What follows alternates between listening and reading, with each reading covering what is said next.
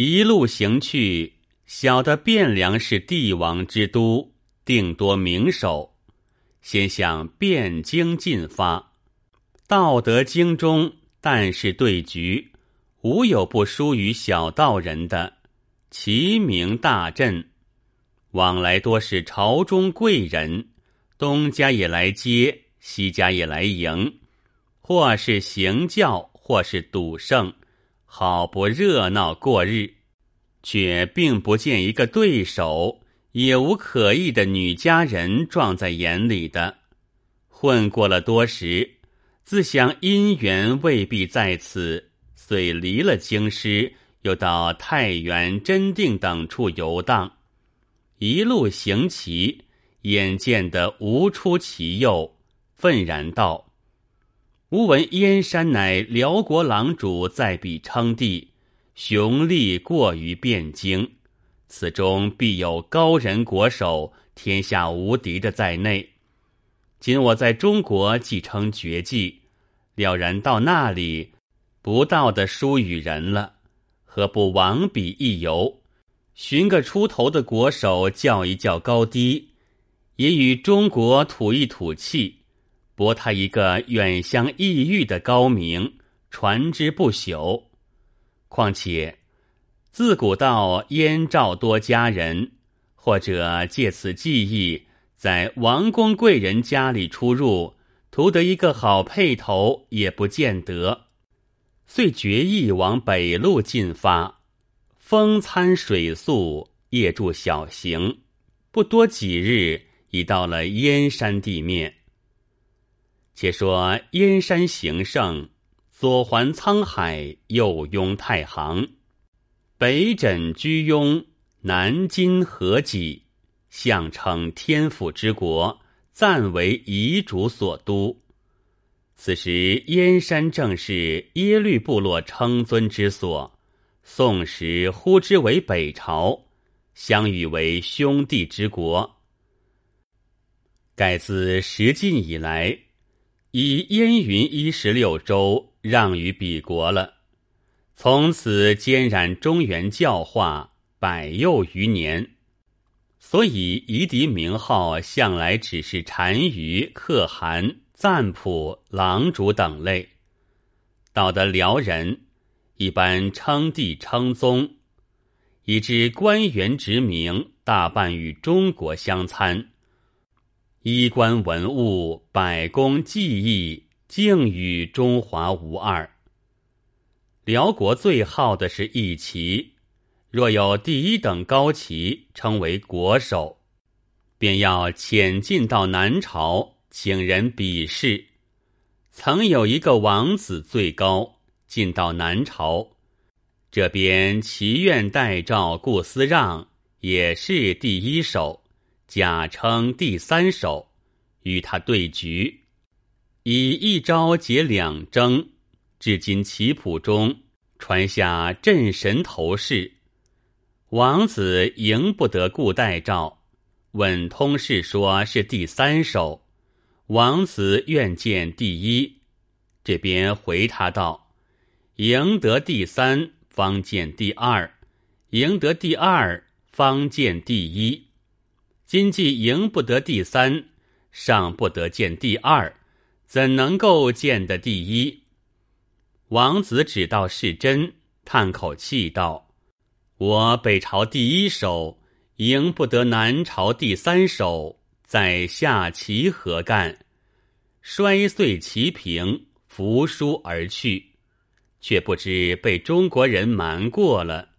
此事以往的话。只说那时辽国为其第一，称国手的，乃是一个女子，名为妙观，有亲王宝举，受过朝廷册封，为女棋童。设个棋寺，教授门徒。你道如何教授？盖围棋三十二法，皆有定名，有冲，有干，有绰，有约，有飞有关，有扎有粘，有顶有尖，有去有门，有打有断，有行有立，有捺有点，有聚有敲，有加有攒，有啮有刺，有乐有扑，有争有结，有持有杀，有松有盘。庙官以此等法传授于人，多有王侯府中将男女来学棋，以及大家小户少年好戏欲学此道者，近来拜他门下，不计其数，多呼庙官为师。庙官亦以师道自尊，装模作样，见字矜持。言笑不苟，也要等待对手。等闲未肯嫁人，却是齐声传播，慕他才色的咽干了闲唾，只是不能胜他，也没人敢启齿求配，空传下个美名，受下许多门徒。晚间师傅娘只是独宿而已。有一首词，单道着妙观好处。立志本来无偶，神机早已通玄。瓶中举国莫争先，女将驰名善战。欲守无残国守，秋波何患秋仙？高居诗席把其传，十座门生也炫。话说，国能自称小道人，游到燕山，在饭店中歇下，已知庙官是国手的话，留心探访。只见来到寺前，果然一个少年美貌的女子在那里点指画脚，教人下棋。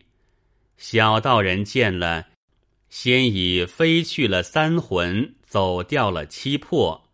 恨不得双手抱住了他，做一点两点的事，心里道：“且未可露机，看他招法如何。”呆呆的嗅着手，在旁冷眼思去，见他招法还有不到之处，小道人也不说破。一连几日，有些耐不得了，不觉口中嗫嚅。斗露出一两招来，妙观出于不意，见指点出来的多是神招，抬眼看时，却是一个小伙儿，又是道家装扮的，情之有些诧异，心里一道：哪里来此异样的人？忍着只做不睬，只是大辣辣教徒弟们对局。妙观偶然指点一招，小道人忽攘臂争道：“此一招未是胜招，指第几路必然受亏。”果然下到其间，亦如小道人所说。妙观心惊道：“奇哉此童，不知自何处而来。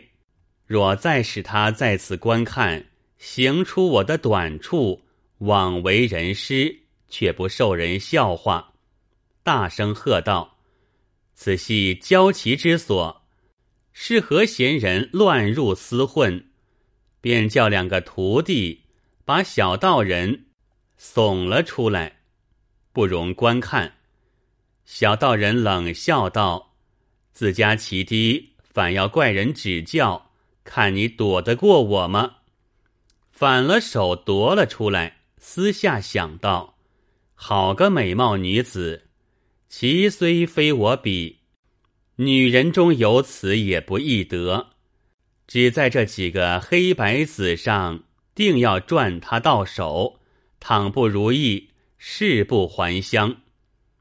走到对门，问个老者道：“此间店房可吝与人否？”老者道：“吝来何用？”小道人道。因来看棋，意欲另个房儿住着，早晚偷学他两招。老者道：“好好，这门女棋师是我国中第一手，说到天下无敌的。小师傅小小年纪要在江湖上云游，正该学他些招法。老汉无儿女，只有个老妈，逢人度日，也与女骑师往来的好。此门面房空着，专一于远来看棋的人闲坐，趁几文茶钱的。小师傅要吝，就打长吝了也好。小道人就在袖里摸出包来，捡一块大些的银子，与他做了定钱，抽身到饭店中，搬取行囊，到这对门店中安下。铺设已定，见店中有现成恶旧的木牌在那里，他就与店主人说。要借来写个招牌，老者道：“要招牌何用？莫非有别样高数否？”小道人道：“也要在此教教下棋，与对门棋师赛一赛。”老者道：“不当人子，哪里还讨个对手吗？”小道人道：“你不要管，只借我牌便是。”老者道。牌自空着，但凭取用，只不要惹出事来，做了画罢。小道人道：“不妨，不妨。”就取出文房四宝来，磨得墨浓，蘸得笔薄，挥出一张牌来，竖在店面门口。只因此牌一出，有分教：绝技佳人，望平而纳款。远来游客出手已成婚。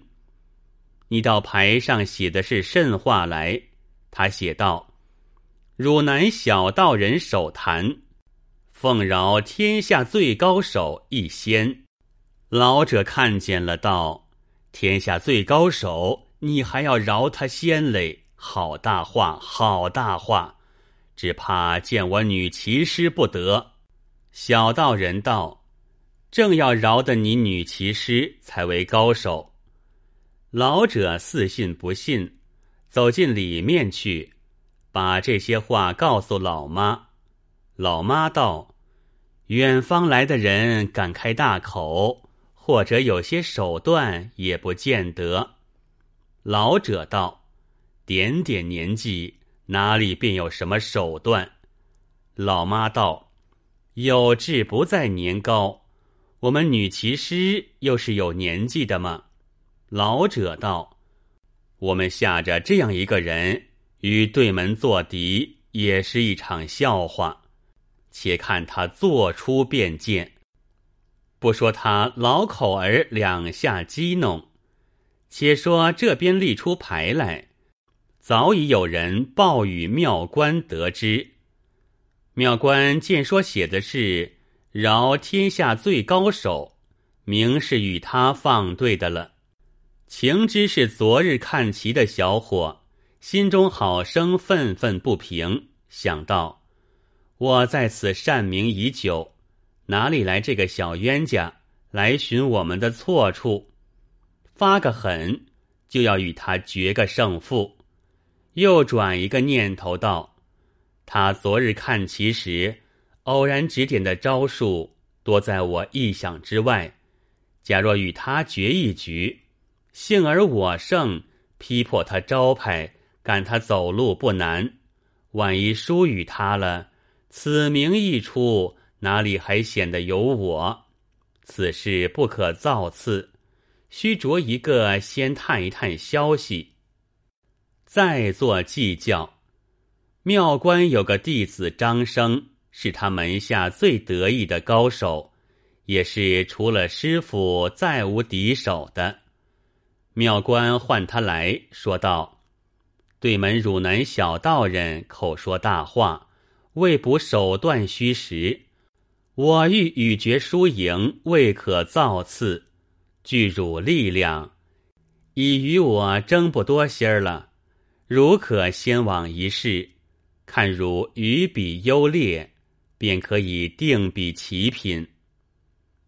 张生领命而出，走到小道人店中，就凭求教。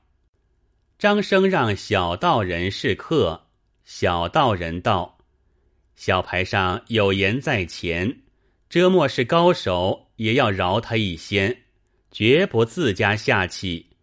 若输与足下时，受让未迟。”张生只得占先下了。张生穷思极想，方才下的一招，小道人只随手应去。不到的完局，张生已败。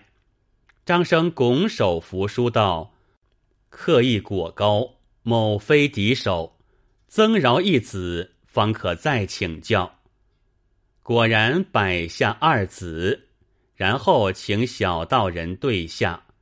张生又输了一局。